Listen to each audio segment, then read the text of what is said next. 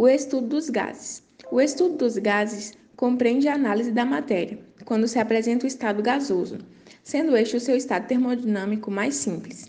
Quando queremos saber a dependência que a temperatura de mudanças de fases tem com a pressão, podemos representá-la em um gráfico chamado diagrama de fases, no qual cada ponto do plano corresponde a um par de valores de pressão P e temperatura T. E dependendo da região em que esse ponto se encontra no diagrama, pode-se determinar o estado físico do corpo, sólido, líquido ou gasoso, ou se está ocorrendo mudança de estado. Agora eu vou falar o que é sublimação. Sublimação é a passagem direta do estado sólido para o estado gasoso, sem passar pelo estado líquido. A vaporização é a transformação física de um líquido em um gás. A fusão é a mudança do estado sólido para o estado líquido. Ponto triplo é quando tem três estados físicos: sólido, líquido e gasoso. Os gases ideais. O gás ideal ou gás perfeito é um modelo idealizado para os gases reais ele tem um grande número de partículas diminutas que movem-se aleatoriamente, com diferentes velocidades, podendo sofrer apenas colisões perfeitamente elásticas entre si.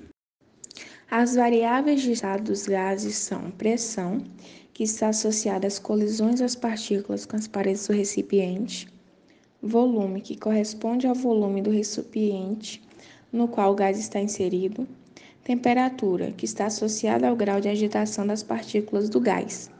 Agora vamos para a Lei Geral dos Gases.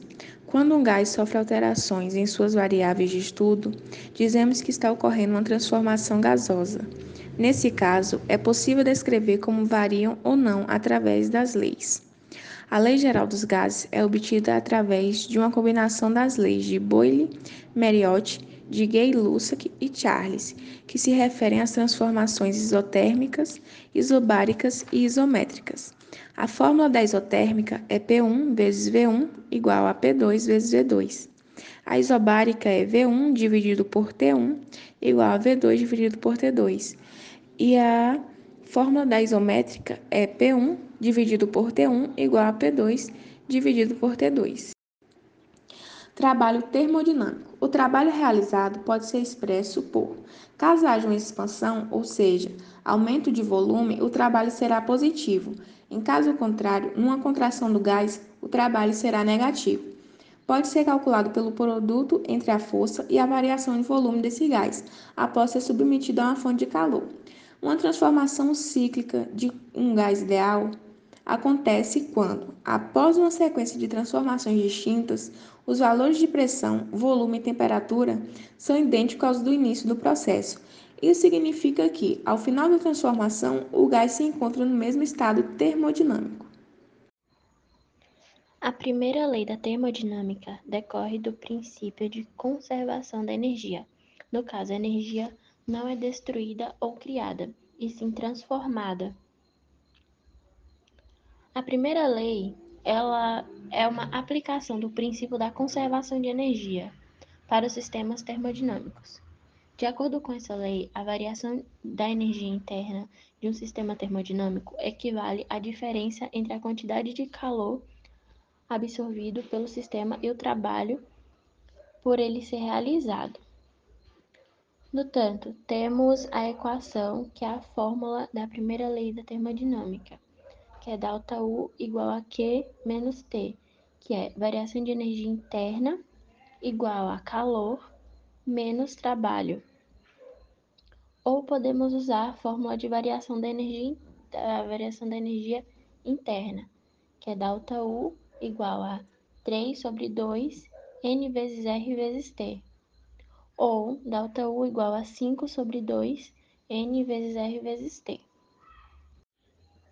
A segunda lei da termodinâmica é a área da física que estuda as trocas de calor e energia por meio de suas leis, que decorrem o comportamento do sistema complexo.